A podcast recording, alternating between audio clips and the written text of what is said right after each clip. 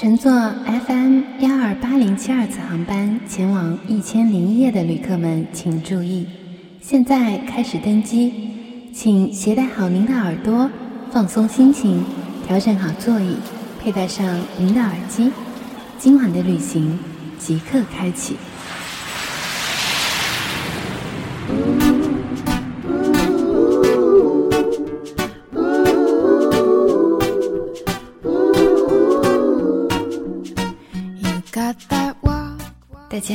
晚上好，这里是 FM 幺二八零七二，我的一千零一夜，我是素锦，感谢你准时搭乘本次心灵夜航。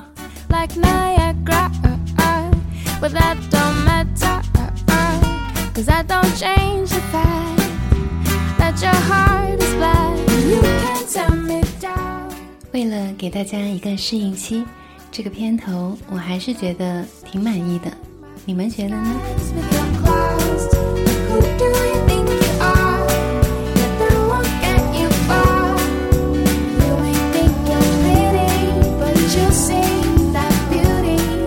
在今天的节目开场曲《Fading Flower》当中，进入今天的小板块——历史上的今天。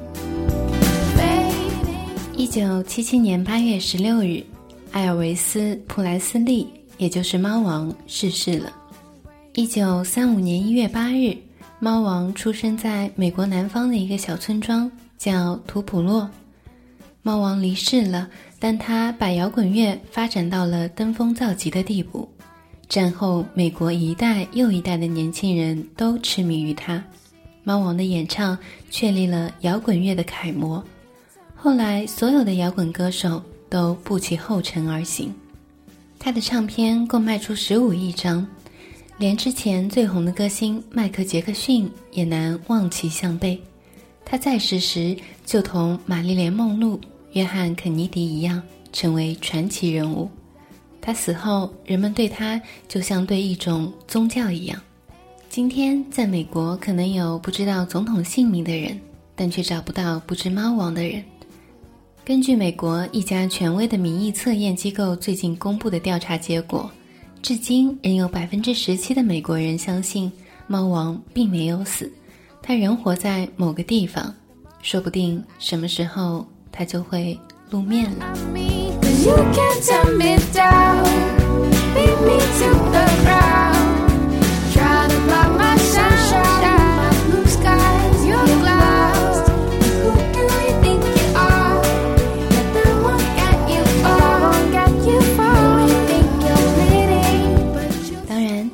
这样好听的歌曲，我也应该跟大家分享适应这样氛围的文章。今天要给大家读的文字叫做《前男友教给我的二十一件事》，作者张小涵。零，他说我写过那么多的故事，却从来没有写过他。我说，我从来不写发生着的事，等到咱们什么时候翻篇儿了，我就写你。他说，那还是不要把我写到故事里了吧，我更愿意把我们的名字写在一起。我问他写在哪里呢？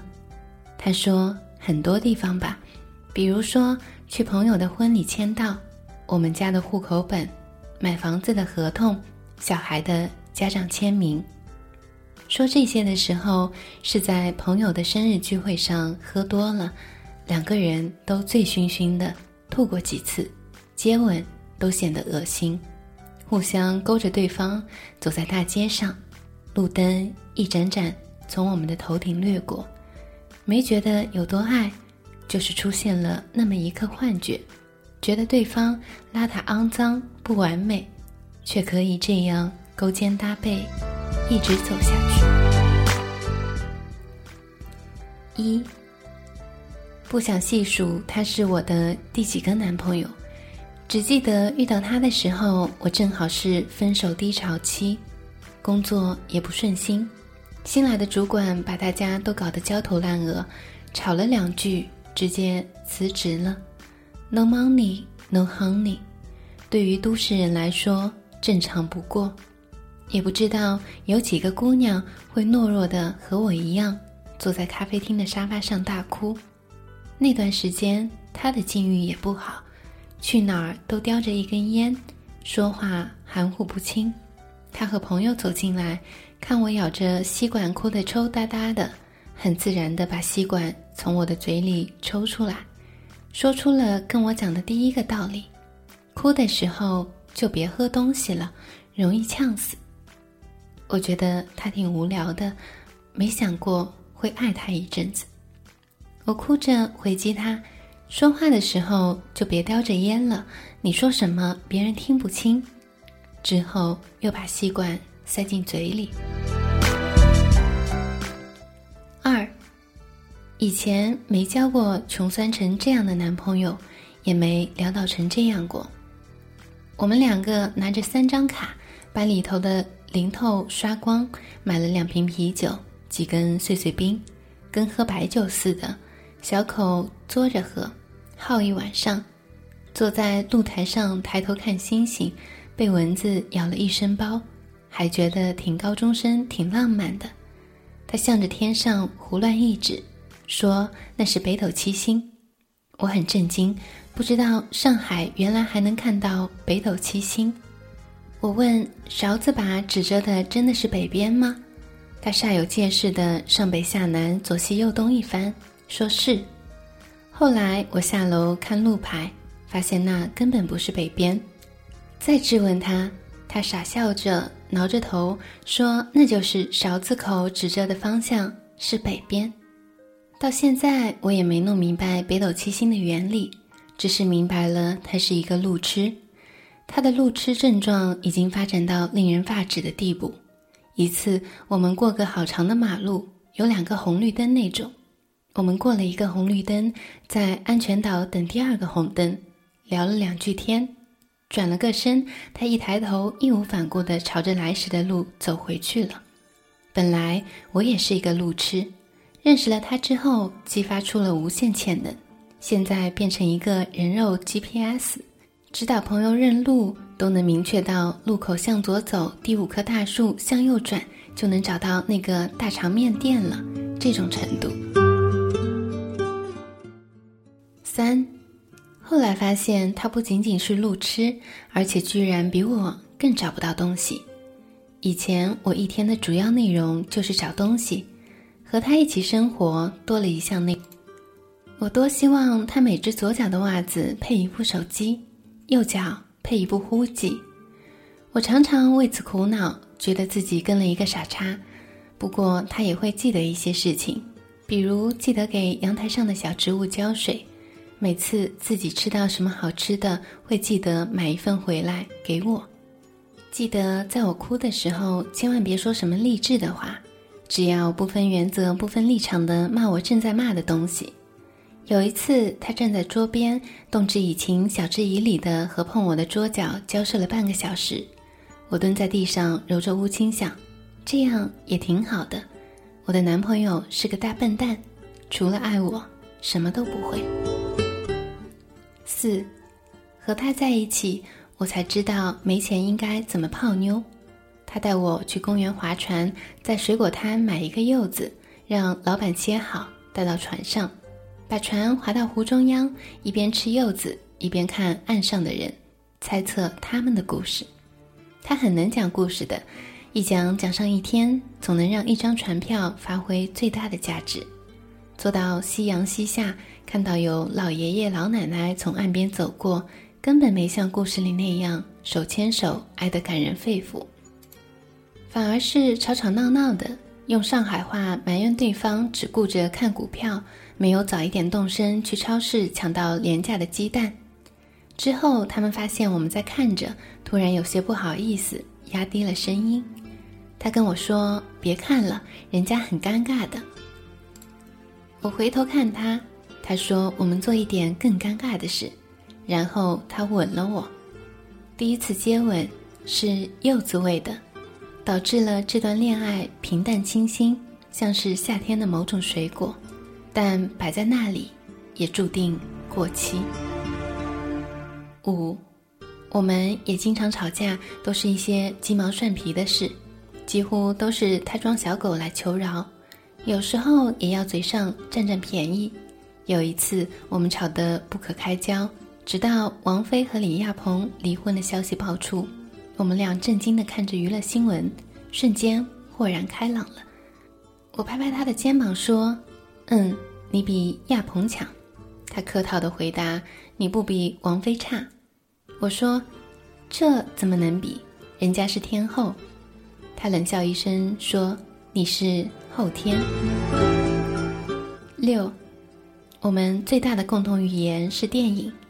我从九岁起就梦想拍电影，而他呢是个郁郁不得志的小导演，拍了一堆不入流的广告和 MV，还要小心翼翼地隐藏着自己色盲的事实。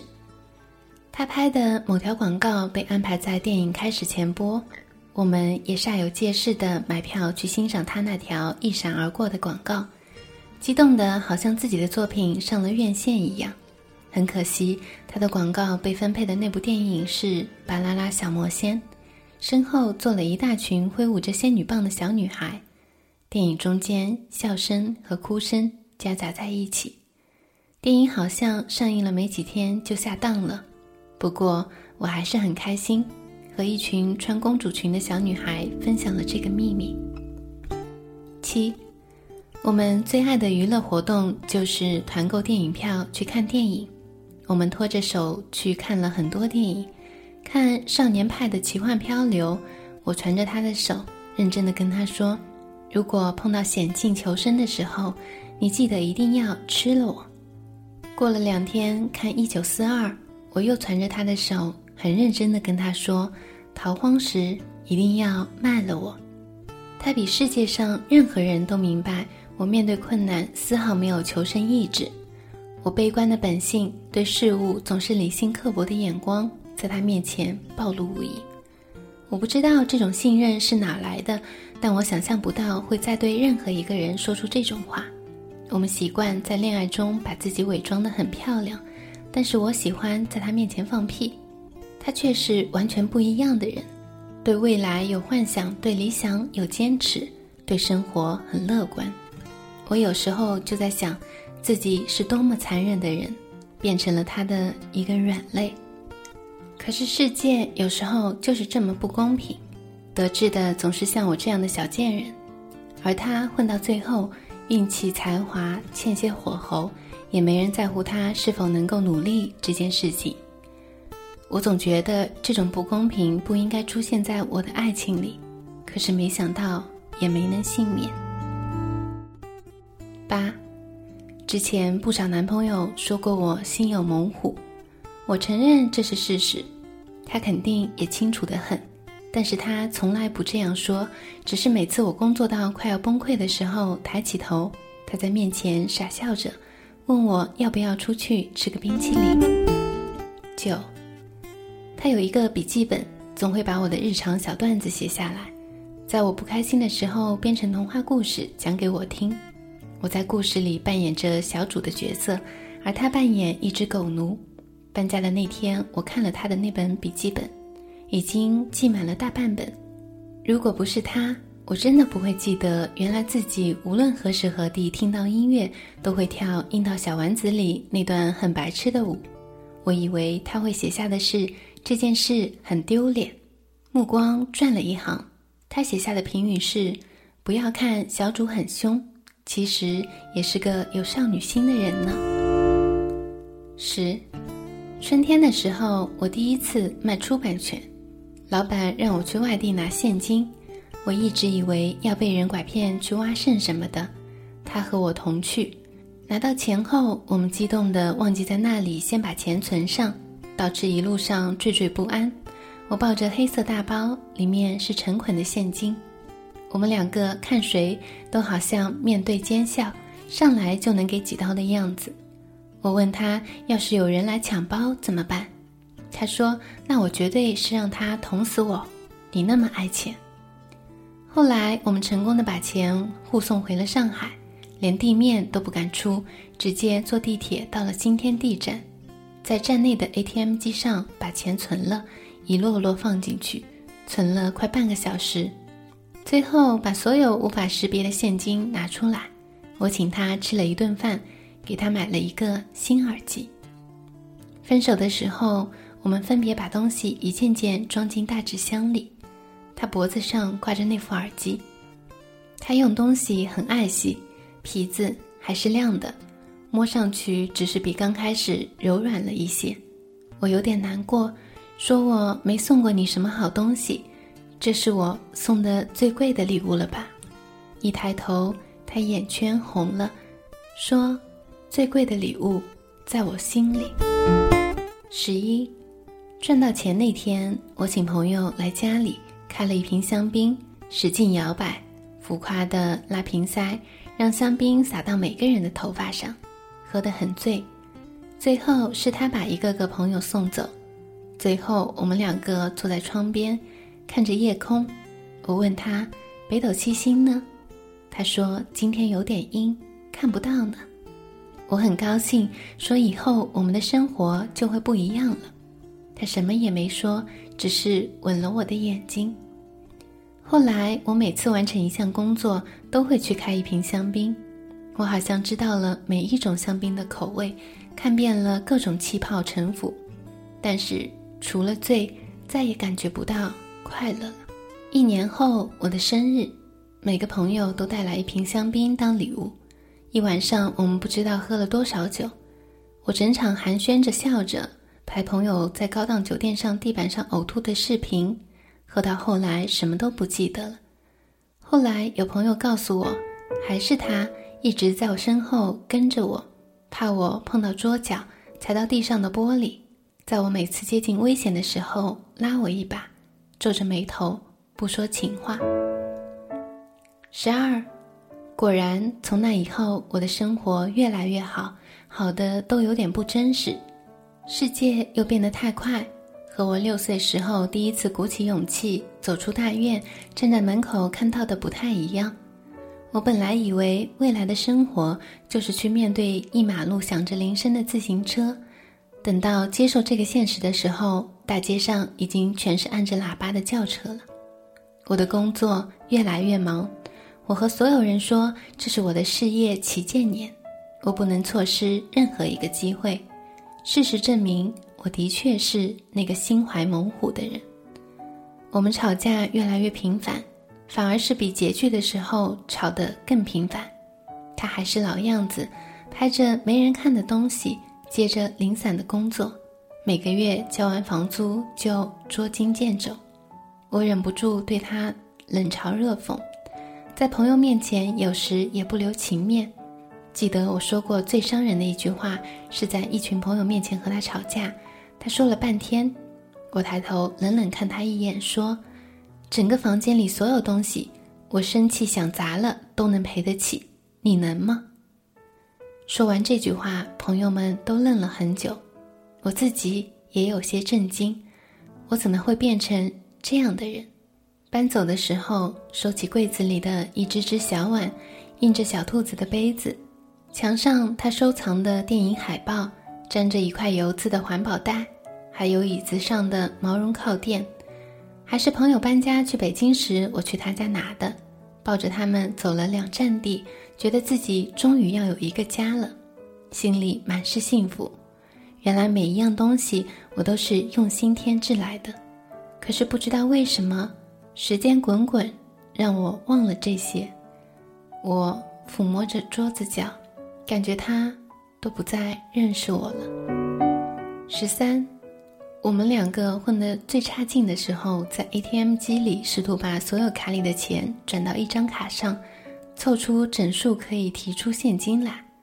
转到最后差了两块钱手续费，我终于崩溃，大哭起来。我一句话不说，走到凛冽的寒风中，他很无奈，跟在我身后走了很远的路，不知道走了多远，好像走到整个城市都睡了。他喊了一声。我爱你。我默默回头，泪汪汪的跟他说了句：“我爱钱啊。”他一直记得这句话。后来接了一个活，赚了几千块钱。他把所有的钱取出来，用我扎头发的橡皮筋捆成一捆，放在我枕头下面，故意让我睡前发现，营造出梦想实现的感觉。十四，没有一个人能像他一样看到我最糟糕的一面。很奇怪的是，他竟然没有原则的配合我这种坏，陪我一起堕落。十五，我妈不喜欢他，觉得他浪荡漂泊，没出息。第一次把他偷偷带回家，大半夜的，以为爸妈都睡着了，没想到我妈突然出来接水，一开灯，我愣住，吓了一跳，刚想回头找他，发现他弓着腰躲在鞋柜后面，最重要的是鞋柜根本遮不住他，于是我和我妈就这样僵持着，看着鞋柜后面藏得好认真的他，所以之后每次去我家，他都小心翼翼。越是小心翼翼，我妈越是觉得他浪荡漂泊没出息。后来为了去我家，他把自己精心留起来的头发剪了，耳钉藏好，默默在厨房洗着盘子。我妈还是叹气，感慨着他浪荡漂泊没出息。我走到他身边，摸摸他的胳膊，他看出我为难，挤了一点洗洁精，吹了一个泡泡送给我。十六，我们渐行渐远，再也不一起看电影、聊天、吃饭。我频繁出差，后来索性回到父母家住。我们很久没有和朋友开酒打牌，已经彻底忘了那些为了出签准备的暗号。我们以前喜欢在每次牌局散场后讨论一些奇怪的暗号，准备下次时使用。可是每到下次，我们都不记得。散场后，数数输掉的钱，又开始懊恼，准备新的暗号。我们不再为小事雀跃，我拼命向前跑着，回头看看他，他还在原地。我既感到安全，又感到难过。十七，出去旅行时，我骑车出过一次事故，当场摔成脑震荡，整个世界天旋地转，有几分钟完全失忆，等缓过来。发现是他骑着车带我从山上往医院冲，他不停和我说话，说到最后口不择言，自己哭起来。风呼啸而过，我什么也听不清，想开口说话，却大声哭起来。我从未料到人生中会有诸多狼狈，也从未料到是他目睹我的诸多狼狈。我说着你滚，却狠狠抱住他。那一瞬间。我以为他是到死都在我身边的人。十八，他也有很迷人的时候。我五音不全，他唱歌很好听。他在朋友店里站在台上唱歌，下面的姑娘都眼巴巴地看着，他却从来没有忘记过，哪怕在 KTV 都要以我们的主题曲结尾。之后对我不好意思地笑笑。我们把家里零散的东西都整理好。窗台上还放着几只枯萎掉的小花，黄色的乒乓球菊插在酒瓶里，有点可怜。这是他去拍一个广告的道具，一大塑料袋的向日葵、郁金香，还有乒乓球菊。他全拎回家扔在地上，挺高兴的，让我数数，看看有没有九十九朵。当时我哭笑不得，说哪有人送菊花的。虽然这么说，我还是找瓶子把它们都插了起来。我们静静地坐着，看着对方，说不出话。天气开始热了，整个房间变得和我们欢天喜地的搬进来的时候一样崭新空荡。之后的住客再也不会知道之前的房子中发生的令人心碎的故事，可能这些故事只有桌子会记得。十九，他把脖子上的耳机戴到我的耳朵上，里面是果味维 C 的超音速列车。超音速列车中的拼贴，谁说这时你还需要你自己？当我看着窗外的颜色，看到拼图里曾有过的回忆。时间逆转到我们相遇的那个下午，我坐在咖啡店的沙发上哭，背景就是这首歌。他说的每一句话，其实我都能听见。他说：“第一次见到你，觉得这个姑娘像是一个被世界遗弃的小可怜。可是我也没什么能给的，就坐在旁边陪陪你吧，至少陪你走过这段最艰难的时光吧。我觉得这段感情走到最终，我们都释然，没想过自己还是和之前的任何一次失去一样，一时间无所适从。而这一次，我不是被全世界抛弃，而是抛弃了全世界，包括曾经的自己。其实我们从来不是在一个空间里不断向前，每一次成长都要从一个空间跨向另一个空间。我很想说出“你这么好，为什么不能一起去呢？”可是始终没有把这句话说出口。二是，他喜欢拍很多我很丑的照片，我看到只有生气，问他为什么不能把我拍美呢？他说：“化好妆。”穿漂亮的衣服，摆出完美假笑的那个，不是属于我的你呀！你就是一个在我面前肆无忌惮的放屁、叼着牙刷说话、喜欢翻白眼、对这个世界很不满意的少女。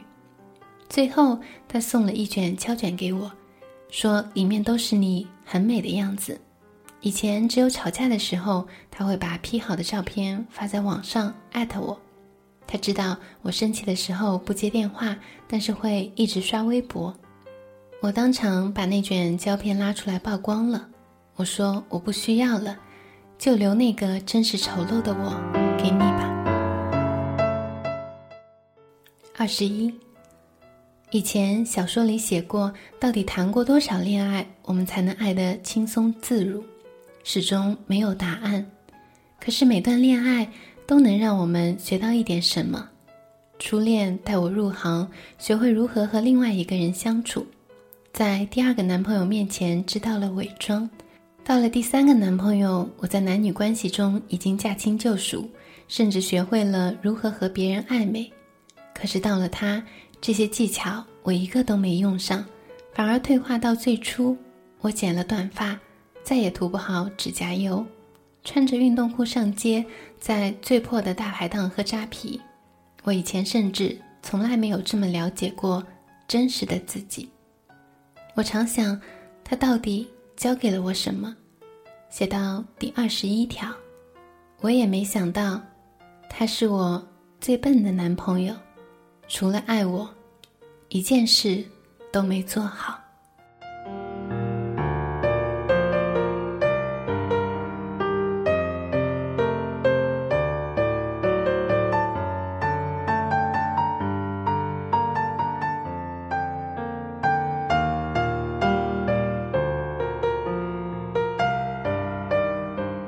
今天给大家讲了一个长长长长的故事。这里是 FM 幺二八零七二，我的一千零一夜，我是素锦。让我们就此道晚安，祝大家有个好梦，有个好眠。